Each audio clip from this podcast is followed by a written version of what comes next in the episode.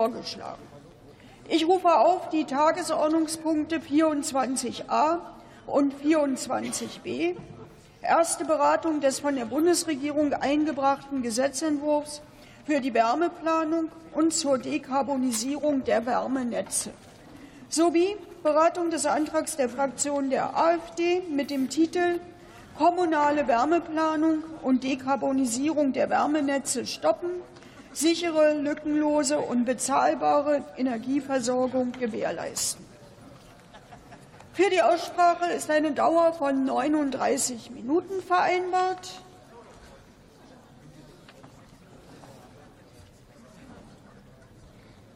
Nehmen Sie bitte zügig Platz.